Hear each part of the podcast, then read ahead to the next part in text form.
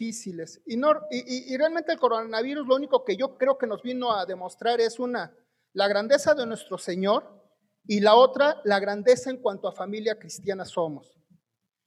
Y precisamente, hermanos, vamos a ir a lo que son una de las siete frases que Jesucristo hizo en, en la cruz cuando estaba pues prácticamente agonizando. En Semana Santa nuestros hermanos, algunos hermanos, nos hicieron favor de compartirnos estas siete frases y en verdad es que lo hicieron muy bien. Nada más que ya saben que a veces escudriñando la, la palabra del Señor, pues encontramos más cosas que Dios nos da a notar, ¿no? Gracias a su enseñanza. Y vamos a esta enseñanza, hermanos, vamos, estamos en el capítulo 19, capítulo y versículos del 25 al 27.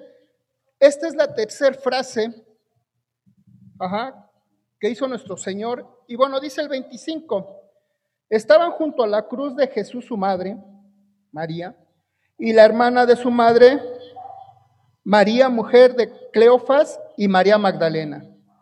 26. Cuando vio Jesús a su madre y al discípulo a quien él amaba, que estaba presente, dijo a su madre, mujer, he aquí tu hijo. Y el 27 dice, después dijo al discípulo, he aquí tu madre. Y desde aquella hora el discípulo la recibió en su casa.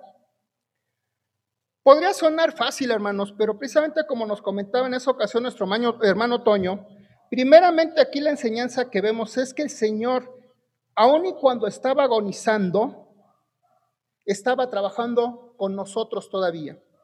Primeramente vemos la enseñanza de que no distrajo y siempre estuvo en, eh, su memoria y en su corazón su madre. Y hablando en carne, hermanos, cuando hablamos de nuestra madre es algo, yo creo que para todos, espero que así sea, algo muy especial. Pero lo más especial que aquí hace el Señor, hermanos, es que no la desamparó. Y muchos podrían decir, no, pues ya le, ya, ya le cargó la responsabilidad a Juan. Mentira, hermanos. El Señor cuando se fija en cada uno de nosotros, cuando Él nos da la bendición de que hagamos algo por alguien más, lo está, primeramente le estamos haciendo caso, lo estamos, le estamos escuchando y lo estamos alabando, hermanos. Por otro lado, vemos que el único que estaba ahí hasta la última hora, hasta el último minuto y segundo de que falleció Jesús en la cruz fue Juan, porque los demás discípulos se espantaron y dijeron, mejor, ahí nos vemos, ¿no? Hay mucha enseñanza, hermanos. Yo no sé tú hasta dónde seas capaz de estar con, alguna persona, algún hermano en Cristo, hasta sus, últimos segundos.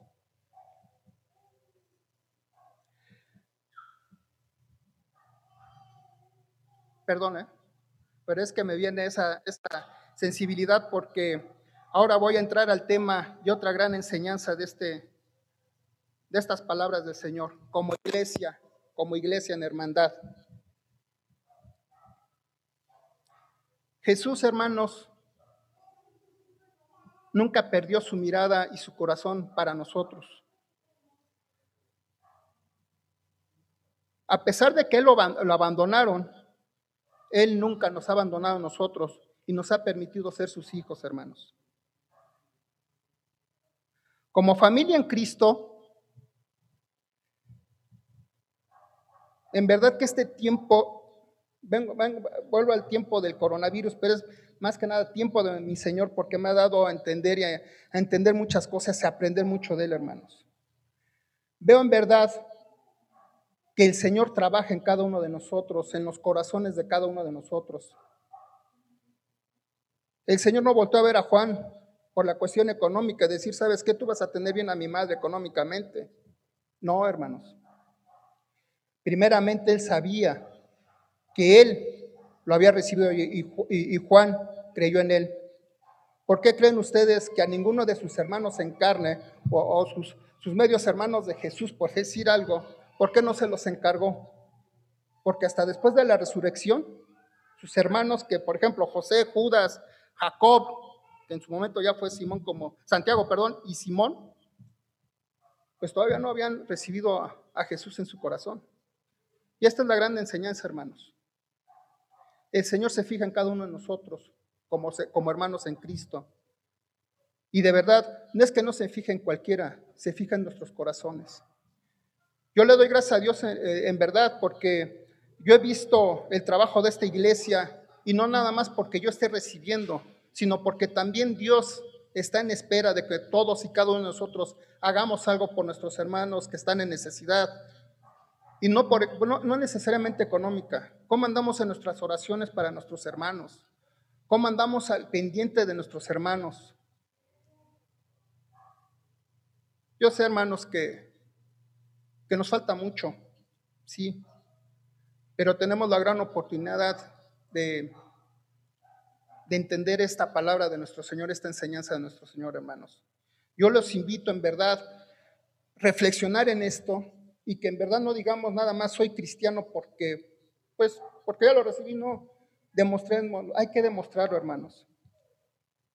Y de verdad que Juan recibió y acogió a María como su madre, porque Dios sabía primeramente que iba a seguir su enseñanza con ella. Y seguramente también lo dio lo básico para vivir económicamente, hermanos. Yo no dudo que muchos de nosotros hayamos recibido mucha ayuda en estos tiempos más difíciles de los que hemos vivido, hermanos. Les doy gracias a Dios por los corazones de todos. Y en verdad me emociona el hecho de, de ver esos corazones que están siendo manejados por nuestro Señor, hermanos.